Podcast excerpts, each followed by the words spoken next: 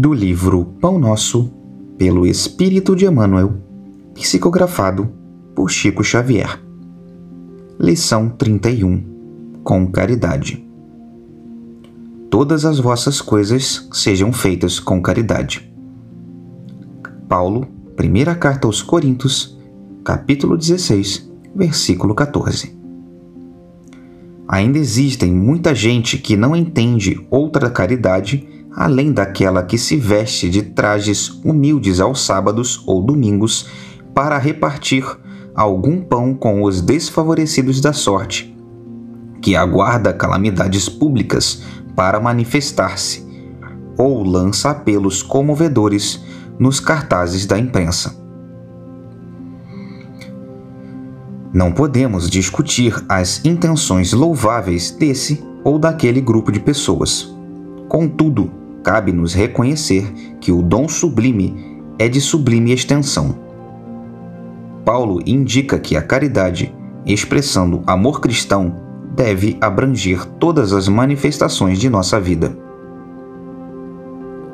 Estender a mão e distribuir reconforto é iniciar a execução da virtude excelsa. Todas as potências do espírito, no entanto, devem ajustar-se ao preceito divino, porque há caridade em falar e ouvir, impedir e favorecer, esquecer e recordar.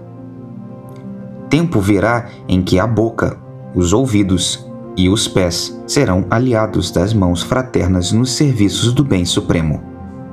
Cada pessoa, como cada coisa, necessita da contribuição da bondade de modo particular.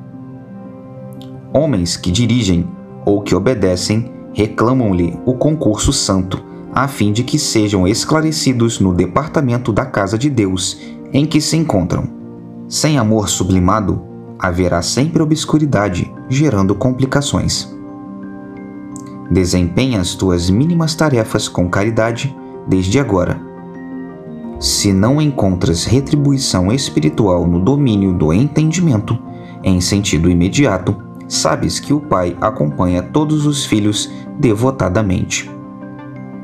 Há pedras e espinheiros? Fixa-te em Jesus e passa.